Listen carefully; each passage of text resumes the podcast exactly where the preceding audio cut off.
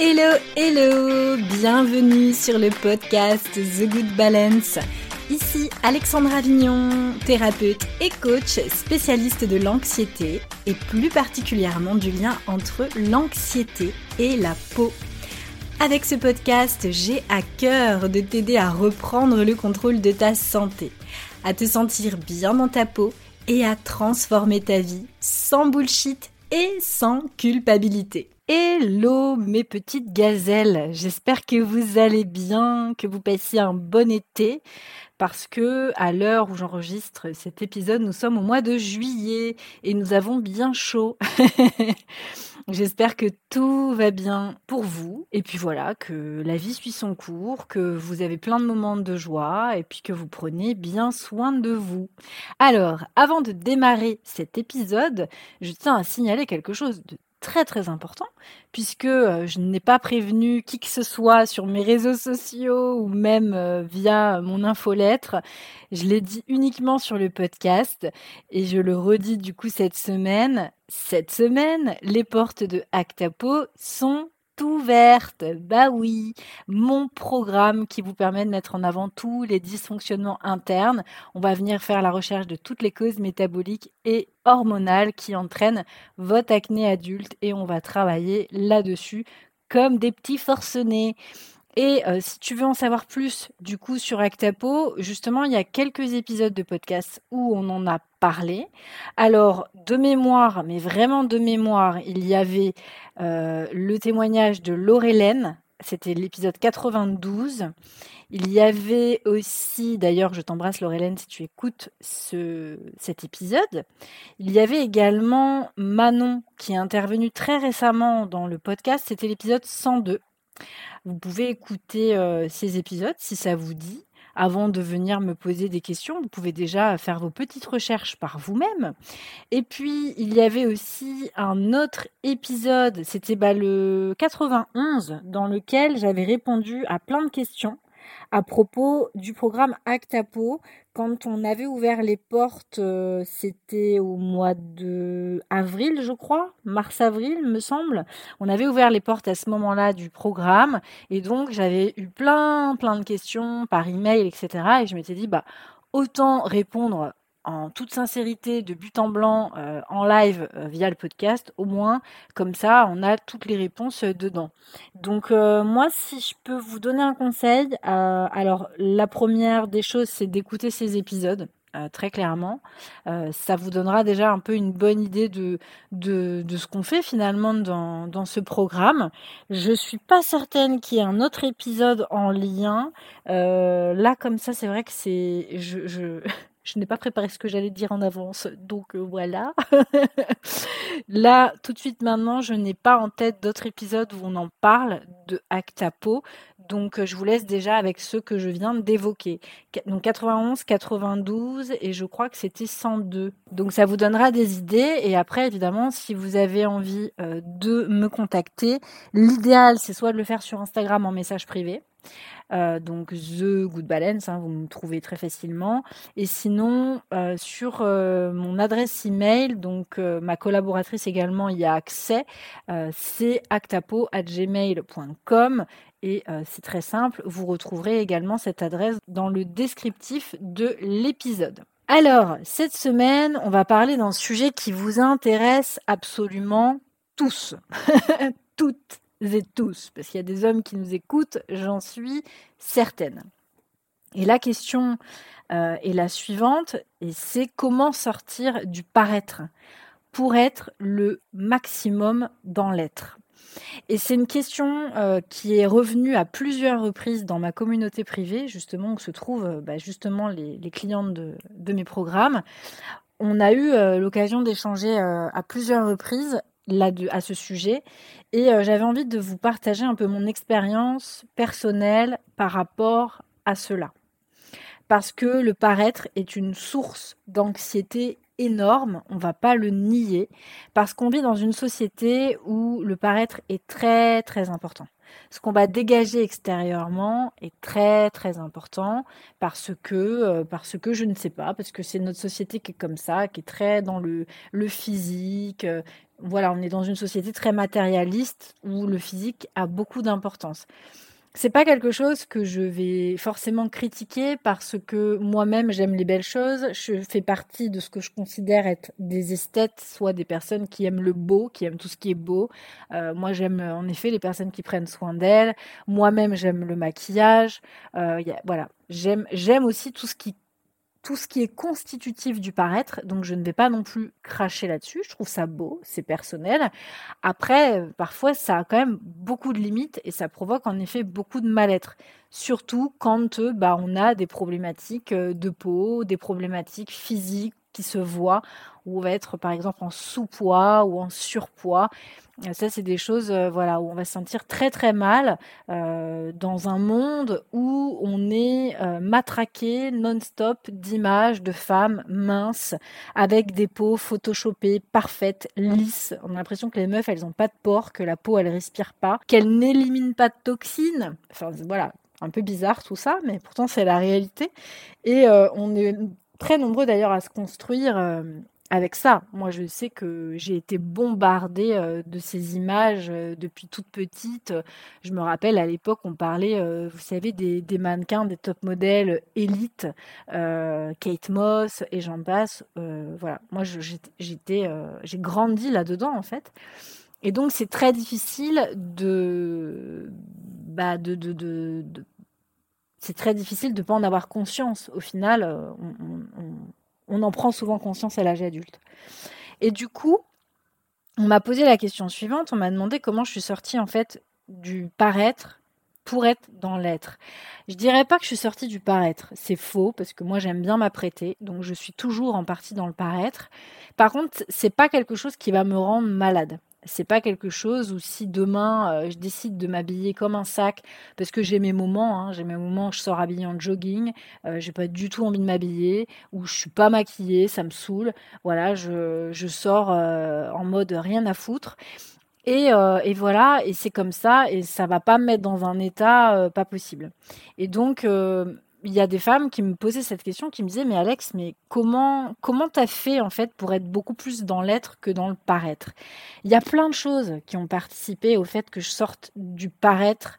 On va pas dire que je sorte totalement du paraître, puisque comme je le disais, je le suis toujours malgré tout.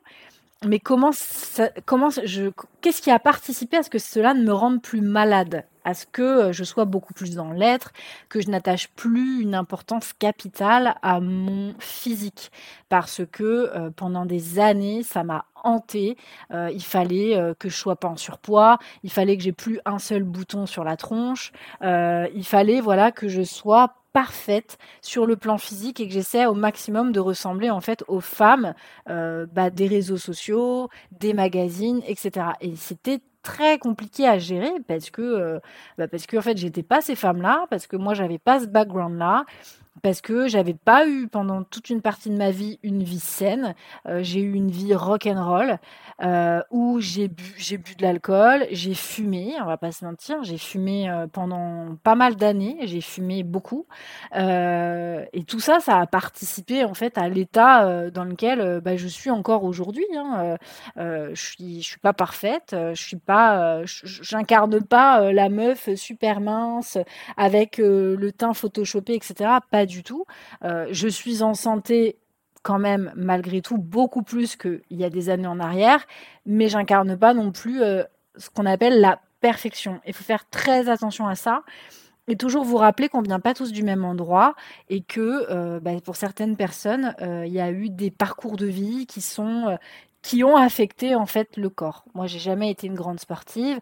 Il y a d'autres personnes qui ont pris des drogues, euh, voilà, qui ont eu des, passifs, qui fait qu'aujourd'hui, bah, ça se voit, ça, ça se voit oui et non, mais disons que ça a un impact sur leur santé.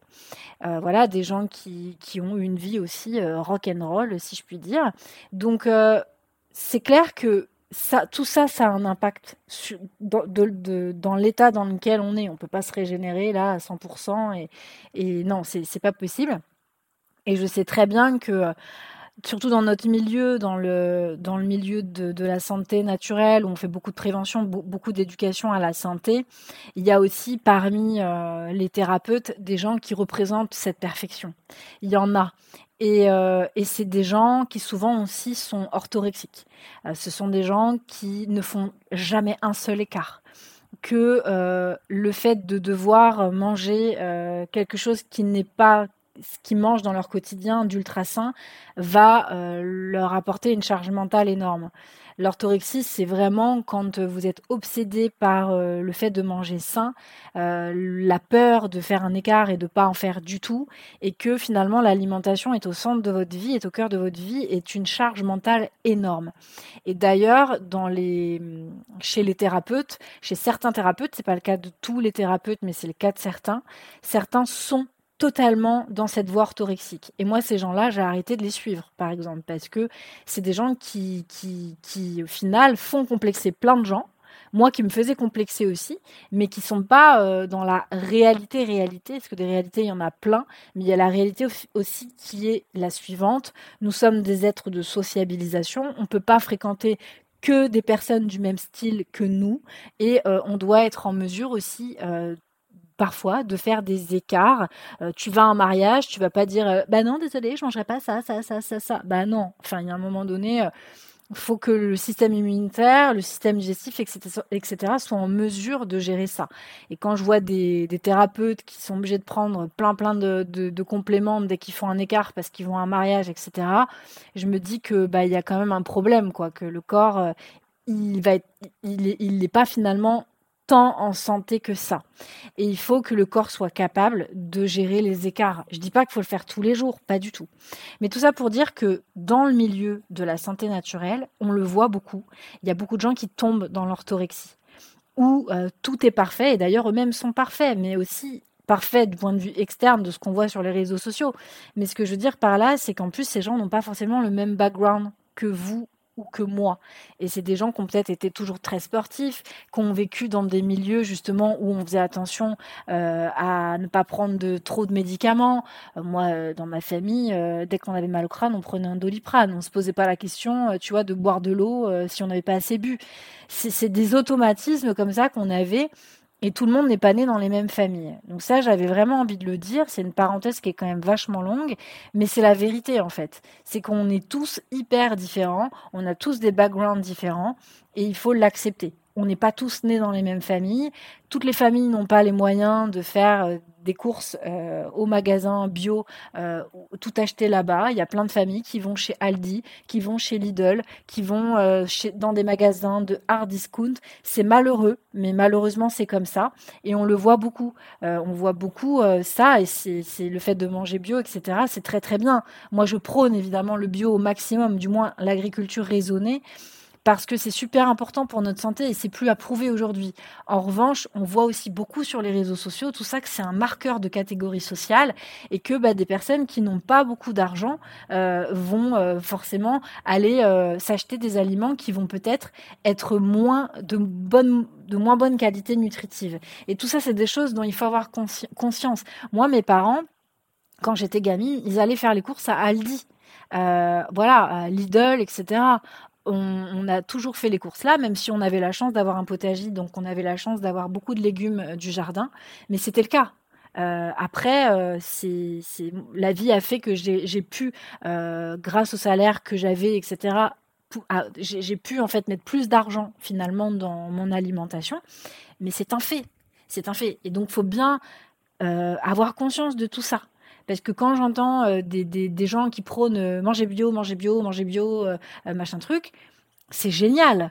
Mais attention, c'est pas accessible non plus à tout le monde. Ça coûte de l'argent de, de, se faire de, de, faire ses courses au magasin bio. Et malheureusement, quand on a mangé des produits industriels, moi ça a été mon cas. Pendant très longtemps, petite, j'ai mangé beaucoup de produits industriels, etc beaucoup de sucre, euh, bah, ça a participé aussi au fait que je prenne du poids. Et le fait que je faisais pas de sport, j'étais dispensée de sport, etc. Vous connaissez mon histoire si vous écoutez le podcast ou si vous, vous lisez le blog.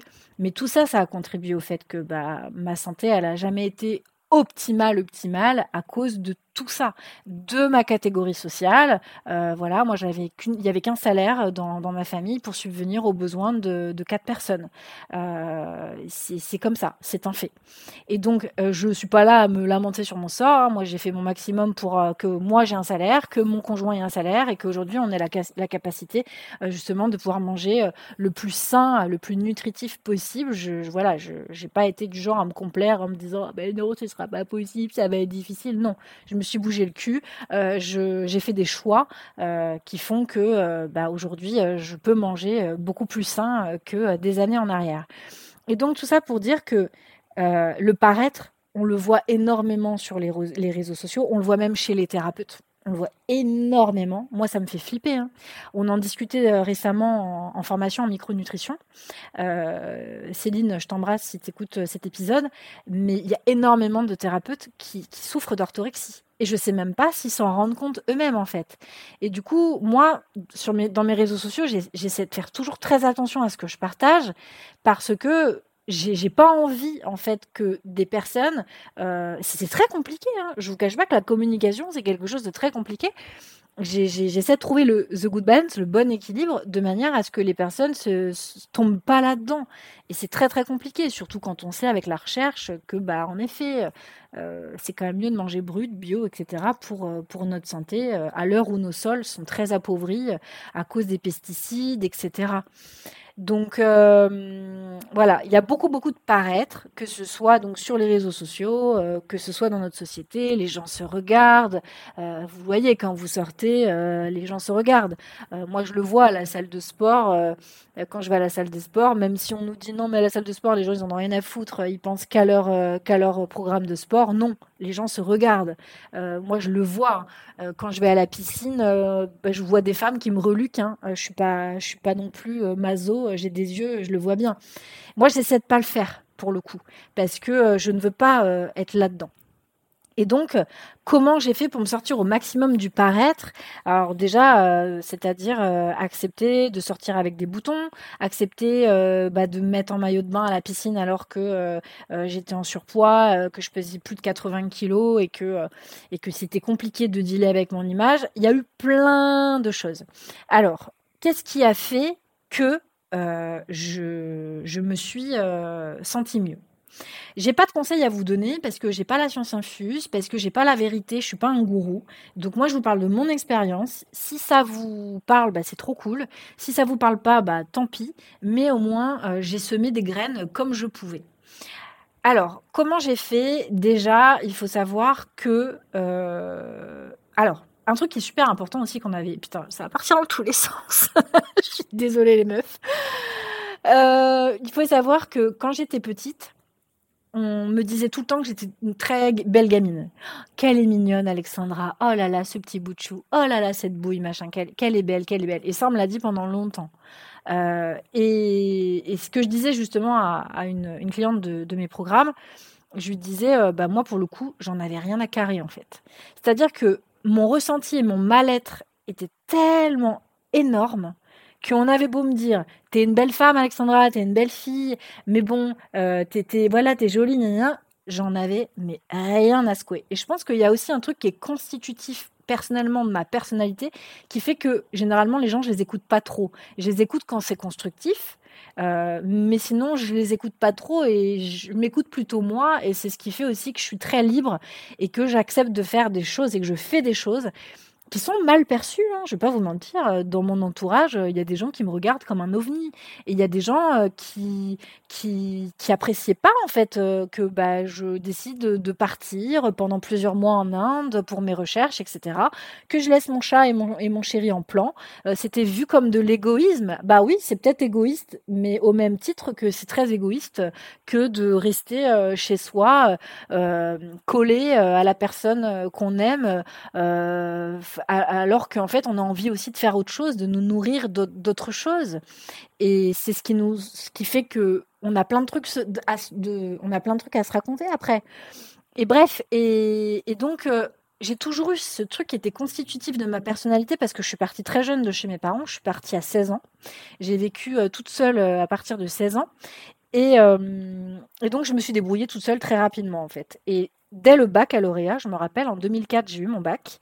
Et mes copines faisaient la bringue, elles partaient en vacances, machin. Moi, dès le lendemain, j'ai embrayé avec un contrat et j'ai commencé un BTS en alternance dès le lendemain. Ce qui veut dire j'ai même pas eu le temps de souffler de mes quatre années là de, lycée, euh, trois années de lycée. Je, je, suis tout de suite ah non quatre années ce que j'ai repiqué ma seconde, donc oui quatre années. Donc je suis rentrée en BTS en alternance dès le lendemain. Je bossais dans une boîte je vendais des meubles de luxe. Donc euh, j'ai fait mon BTS en alternance dans du mobilier, dans le, le, mobilier de, luxe et copie d'anciens aussi. Et, euh, et, donc dès le lendemain je bossais. Donc dès le lendemain, j'avais déjà un salaire euh, dès la sortie du bac, j'avais déjà un salaire. donc donc j'en ai voilà, j'ai toujours été très indépendante. J'ai dépend vraiment c'est vrai que j'ai j'ai pas été beaucoup aidée financièrement même euh, quasiment pas. Donc le fait d'avoir été très indépendante a été, c'était constitutif aussi de mon caractère, du fait de beaucoup moins écouter les gens. Ça, ça aide. Quand vous ne devez rien à personne et que vous vous débrouillez tout seul, croyez-moi, ça c'est salvateur. Parce que si vous devez quelque chose à quelqu'un, euh, quand on se sent redevable, c'est très très compliqué. Et moi, je me sentais libre aussi par rapport à ça. Mes parents me filaient pas de fric, de toute façon, ils m'en proposaient pas. Euh, je leur en ai voulu pendant longtemps, hein, parce que j'avais besoin de, de cet argent pour faire mes études. J'ai galéré pendant mes études à Paris. Pendant dix ans, j'ai cravaché. Je bossais à côté, euh, c'était vraiment compliqué, je dormais pas beaucoup. Bref, j'ai pas eu une. ma vie n'a pas été un long fleuve tranquille jusqu'à euh, plus de 30 ans. Et donc, et donc le fait, voilà, de tout ça, cette liberté et cette autonomie, même si ça a été très très difficile, euh, m'a beaucoup aidé en fait à ne pas penser aussi à se paraître parce que j'étais tellement dans, tout ce que j'ai à faire, la mission de vie que je voulais accomplir, etc., que ça m'a beaucoup aidé. Ça, ça, ça je pense que c'est un truc qui est important. Aussi, autre chose qui m'a aidé aussi vachement à sortir du, du paraître, c'est euh, de trouver euh, l'amour, en fait. Ça fait aujourd'hui 12 euh, ans que je partage ma vie avec un homme exceptionnel, euh, une personne qui pense finalement comme moi, qui a ses passions aussi. on a une vie commune qui est très enrichissante, très palpitante. On a des passions ensemble, mais on a aussi des passions chacun de notre côté.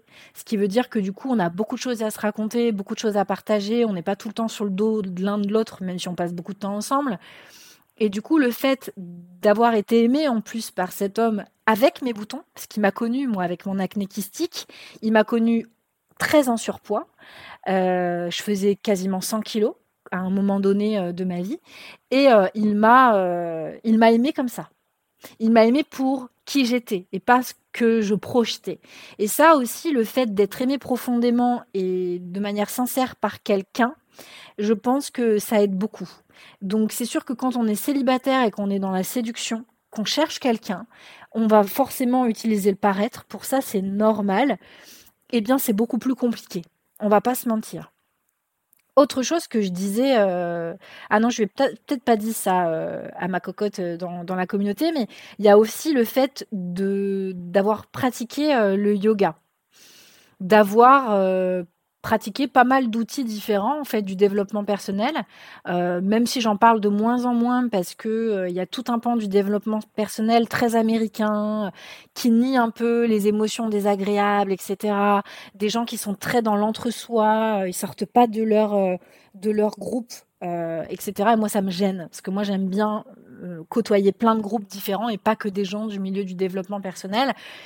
Et donc, euh, le fait d'avoir testé plein de trucs, certains, certains trucs m'ont plu, d'autres moins. Le yoga a beaucoup participé à ce que je me sente mieux dans mon corps. Ça, ça m'a beaucoup aidé à sortir euh, du, du paraître, même si le yoga ne m'a pas apporté que du positif. Et euh, ça, ça fait des années que je dis que j'arrête, que je vais publier un article sur le sujet. Je ne l'ai jamais fait. Je finirai par le faire un jour où je ferai un épisode de podcast à ce sujet. Mais ça rejoint déjà des épisodes que j'avais fait sur euh, le développement personnel toxique. Hein. J'avais fait des épisodes euh, là-dessus. Je me rappelle plus exactement euh, de. C'est autour de l'épisode 85, je crois, sur le développement personnel. Vous avez mon avis sur le sujet. Je vous invite à l'écouter. donc le yoga m'a beaucoup beaucoup aidé. je pense que le yoga, surtout le prof avec qui j'étais, parce que ça n'a pas matché avec tout le monde. Je crois que c'est hyper important de, trouver le prof qui nous convient, avec qui ça va matcher. La pratique de la méditation, très clairement, euh, m'a beaucoup, beaucoup, beaucoup aidé à me détacher de, de, plein de pensées inutiles, toxiques. Euh, voilà, ça m'a permis de prendre beaucoup de recul et d'apaiser mon système nerveux. Euh, tout le travail que j'ai fait sur moi, hein, euh, les années euh, où j'ai été en psychothérapie, où moi-même j'étais suivie par des thérapeutes, ce que je propose d'ailleurs dans le programme à fleur de peau, c'est le process que moi j'ai suivi, je le propose en condensé sur six mois, donc il y a ça. donc la connaissance de soi en fait, hein, ça a été un, un bon bon un bon, un bon levier pour sortir, du, sortir un maximum du paraître pour être beaucoup plus dans l'être. Donc la connaissance de, de moi-même, ça passait par la gestion du stress, la gestion des émotions, etc. Ça, ça, ça a beaucoup participé à être dans l'être. Euh, ma créativité, euh, le fait d'avoir chanté pendant longtemps dans un groupe de rock metal, euh, de m'être exprimé de différentes manières via l'écriture, via le théâtre, via la danse, même si je suis nulle à chier en danse, je suis vraiment un cas désespéré et que euh, je ne ferai jamais danser avec les stars, je suis vraiment dégoûtée. ouais, il y a ça, ça m'a beaucoup aidé en fait de d'exprimer tout le mal-être que j'avais, euh, tout toutes, les, toutes mes parts d'ombre dans, euh, dans, dans, tout ça, dans, dans, dans, la création artistique pure et dure, parce que je crois que nous sommes des êtres créatifs, et c'est ce que je vous rabâche les oreilles depuis des années. Pour moi, les femmes anxieuses et souvent hypersensibles, même si j'aime pas trop qu'on mette les gens dans les cases, ce sont souvent des femmes très, créati très créatives. Donc euh, la création, ça m'a beaucoup, beaucoup, beaucoup, euh, beaucoup, beaucoup apporté.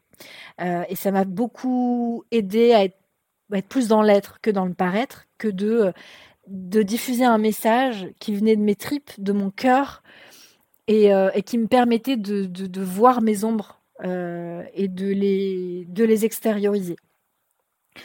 Euh, Qu'est-ce qui m'a aidé d'autre? Ah, aussi un truc auquel je n'avais pas pensé. Euh, J'espère que les filles, elles écouteront cet épisode.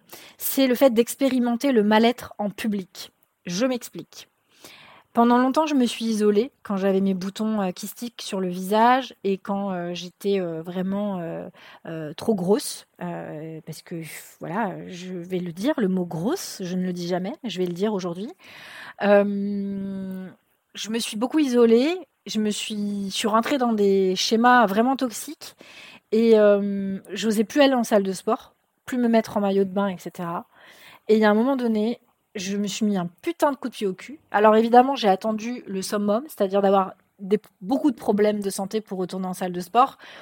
Et euh, c'est toujours comme ça, hein, on va pas se mentir, on attend toujours le top du top de la souffrance pour pouvoir faire quelque chose. C'est comme ça, l'être humain il est comme ça. Voilà, il n'y a pas à tergiverser là-dessus. C'est malheureux, mais c'est comme ça. Et euh, bah, je me suis mis, un, je me suis mis un coup de pied au cul et je suis allée, euh, me suis mise en maillot de bain franchement, ça a été dur. Hein. Ça vraiment, ça, je dirais pas que ça a été facile, ça a été dur. Je me sentais mal, mais tellement mal. Aujourd'hui, j'en ai plus rien à foutre. et je me suis mis en maillot de bain et j'y suis allée à la piscine. Et euh, même si j'ai vu des gens, des regards qui se posaient sur moi, etc., je l'ai fait. Et le fait de le faire, de l'expérimenter, bah, c'était plus facile de le refaire après. Donc, ce qui va être difficile un jour, bah, une fois qu'on l'a fait, ça sera beaucoup plus facile le lendemain et encore le lendemain, et encore le surlendemain, le surlendemain, le surlendemain. Le fait de, voilà, de de, de, de pas avoir peur de se montrer au final tel quel. Et, euh, et d'ailleurs, je vais venir à un truc par rapport, je vais venir un sujet par rapport à l'entourage, parce que si on vous fait des réflexions, etc., sur, euh, sur votre physique, moi je dis toujours, euh, débarrassez-vous de ces gens-là, quoi. Je suis pas fan de, fermer ma porte définitivement à quelqu'un parce que c'est toxique, je trouve. Mais par contre, quand quelqu'un vous fait des remarques sur votre physique, etc., évitez de passer trop de temps avec elle. Parce que euh, ça va pas être bon pour vous. Du tout, et vous le savez très bien, et du coup, vous ne serez pas vous-même. Si les personnes vous font des remarques sur votre physique, vous ne serez pas vous-même. Euh, vous allez vous sentir mal, vous allez être obligé de vous cacher, que ce soit avec vos vêtements, votre maquillage. Je sais, je l'ai fait. Donc, euh, très clairement, attention aux fréquentations. Ça, ça me permet de, de, de, boucler en gros la boucle, mais de parler de l'entourage. L'entourage a beaucoup participé au fait que je sois beaucoup plus dans l'être que dans le paraître. Toutes les personnes euh, qui étaient trop là-dedans, trop dans le paraître, euh, je me suis beaucoup éloignée d'elles.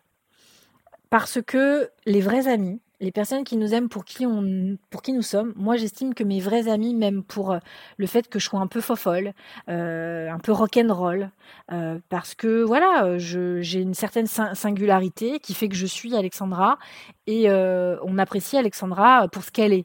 Et Alexandra, elle l'énerve aussi. Et moi, des fois, mes potes m'énervent, des fois, ils m'énervent, au même titre que moi, je les énerve, et c'est normal. C'est propre à l'être humain. On a tous des fois des réactions, des comportements qui peuvent énerver les uns les autres, et c'est ok. Mais ce qui est sûr, c'est que moi, toutes les personnes qui, euh, voilà, qui, attachent trop d'importance à l'apparence, même dans la famille, j'ai pris beaucoup de distance avec elles. Parce que généralement, c'est des personnes qui sont pas saines d'esprit. Vraiment pas. Donc certes, c'était pas confortable hein, de se débarrasser entre guillemets euh, des personnes toxiques, mais ça a participé à mon bien-être. Je mentirais si je disais euh, le contraire. Et enfin, autre chose, la vieillesse. la vieillesse, euh, oui, la vieillesse dans le sens où plus tu vas vieillir, plus forcément tu vas prendre du recul sur ce qui est vraiment important pour toi et ce qui ne va pas être important pour toi. Et tout plein de choses deviennent tellement futiles, surtout quand tu vieillis, tu perds de plus en plus de proches. Donc tu es de plus en plus confronté à la mort parce que des personnes sont malades, etc., etc., ou meurent de vieillesse. Donc plus tu vieillis, plus tu vas être confronté à la mort. Puis plus tu vieillis toi-même, euh, plus tu sais que tu te rapproches de la porte de la sortie. Ça, c'est clair et net. Mais plus tu vieillis, plus tu, tu es confronté au deuil, à la perte des êtres que tu aimes profondément. Et du coup, c'est là que tu t'aperçois que la vie, elle passe très très vite et qu'il y a beaucoup de choses qui deviennent futiles et que du coup, le paraître, bah, ça prend beaucoup beaucoup moins de place finalement dans ta vie. Donc j'avais envie de terminer là-dessus parce que tout ça, euh, tous ces points-là, c'est des choses qui m'ont permis d'être beaucoup plus dans l'être que dans le paraître. Donc j'espère que tout ça, ça t'a parlé. Et évidemment, si tu veux venir m'en parler sur Insta en message privé, euh, voilà, tout simplement pour me dire que tu as aimé euh, cet épisode, que ça t'a parlé, que bah, toi, tu traverses des choses similaires, etc. N'hésite pas, tu peux le faire avec grand plaisir. Ça me fera plaisir d'échanger avec toi. Sur ce, je termine cet épisode en te souhaitant une belle journée ou une belle soirée, selon le moment euh, pendant lequel tu vas écouter cet épisode. Un bel été, si c'est l'été pour toi. Et puis, je te le rappelle, les portes de Actapo sont actuellement ouvertes. Au prochain épisode de dimanche, eh bien, les portes seront fermées. Donc, ne manque pas l'appel, sinon tu vas attendre encore plusieurs mois avant de pouvoir intégrer le programme. Sur ce, je te souhaite à nouveau une belle journée, une belle soirée et je te dis à très bientôt pour un nouvel épisode. Salut, salut